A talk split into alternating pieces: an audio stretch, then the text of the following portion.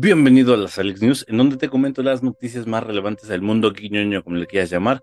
Mi nombre es Alex Campos o Alejandro Campos y empecemos con la noticia buena de esta semana y la posible noticia que saldría el día de hoy.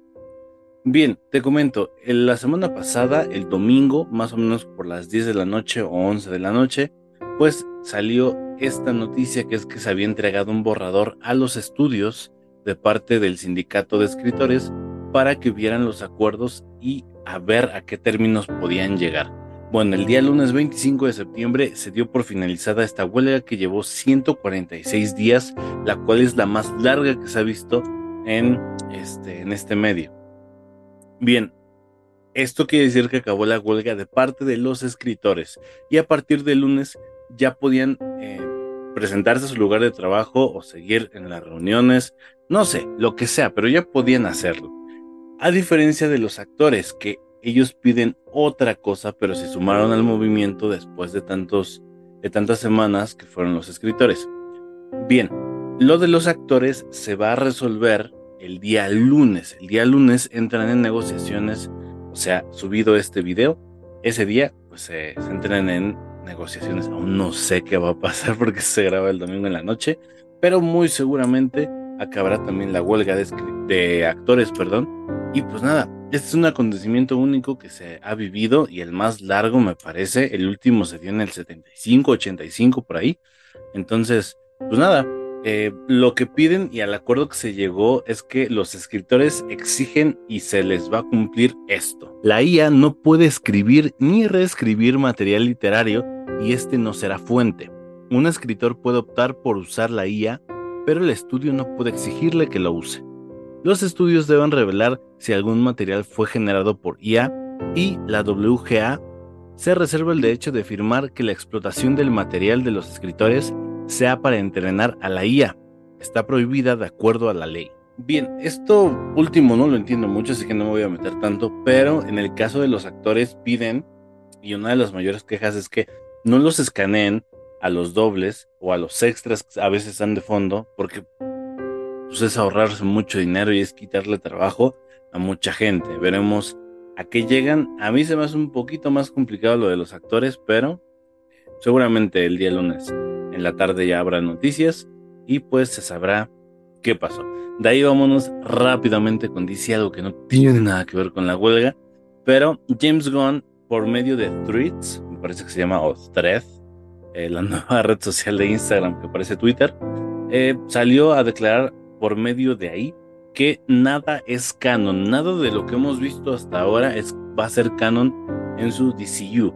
Las únicas personas que continúan es John Cena, Viola Davis, Sholo Maridueña y Freddy Stoma, quien si tú no lo conoces es el actor que dio vida a El Vigilante en la serie de Peacemaker. Ni siquiera la serie de Peacemaker va a ser canon. Esto no quiere decir, en sus palabras, que no vaya a tomar cosas que pasaron en el universo anterior para el suyo. Yo sé que está muy complicado de entender, pero básicamente lo que acabas de ver en Flash, lo que acabaste de ver en Blue Beetle y en Aquaman no son parte de su universo, van a ser cosas que pasan en otro universo, cosa que se me hace un poquito un... Oh, un coraje, porque entonces pudiste haber dejado el final donde aparece Henry Cavill en la película de Flash y donde tenemos a la Liga la Justicia original por última vez, no te costaba nada, pero bueno, yo no decido las cosas. Em, y estas son las palabras que dijo después de dar la explicación a esto. Nada es canon hasta Criaturas Comando y luego hasta el clavado de universo en Superman Legacy. Es algo humano creer entenderlo todo de momento, pero creo que está bien sentirse confundidos con lo que está pasando en el DCU, cuando nadie ha visto algo del DCU. Y esto pues también es para callar muchas críticas. Eh, me he encontrado en grupos de Facebook más que nada gente que le es fiel a Zack Snyder y a su universo que creo.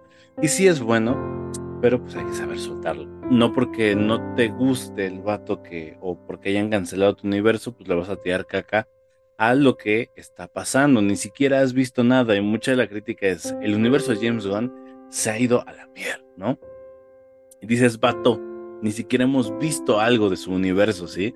O su universo va a empezar en Criaturas Comando, como lo dijo él, y vamos a ver algo más del universo en Superman Legacy, porque va a haber muchos cameos de superhéroes.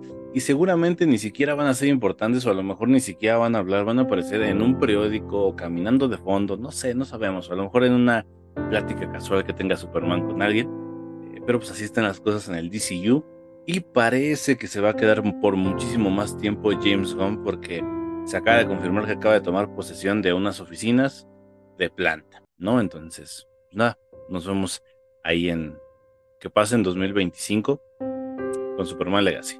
De ahí vámonos a Marvel rápidamente porque se ha confirmado mediante varios insiders que después de que pasó el acuerdo de los escritores, martes o miércoles salió este rumor de que Marvel se había contactado con algunos escritores para hacer una junta y escribir una nueva película de los X-Men. Así es, ¿Recuerdas que hace una semana te dije que estaban planeando hacer una fase y rebotear el universo y ahora iban a ser los X-Men el foco principal? Eh, la verdad yo estoy emocionado. Ojalá saquen una buena película de los X-Men. A mí me gustaban mucho de niño. Pues nada, vamos a ver qué sucede. También tenemos más noticias de Deadpool 3 y al parecer va a salir Gambito en Deadpool 3.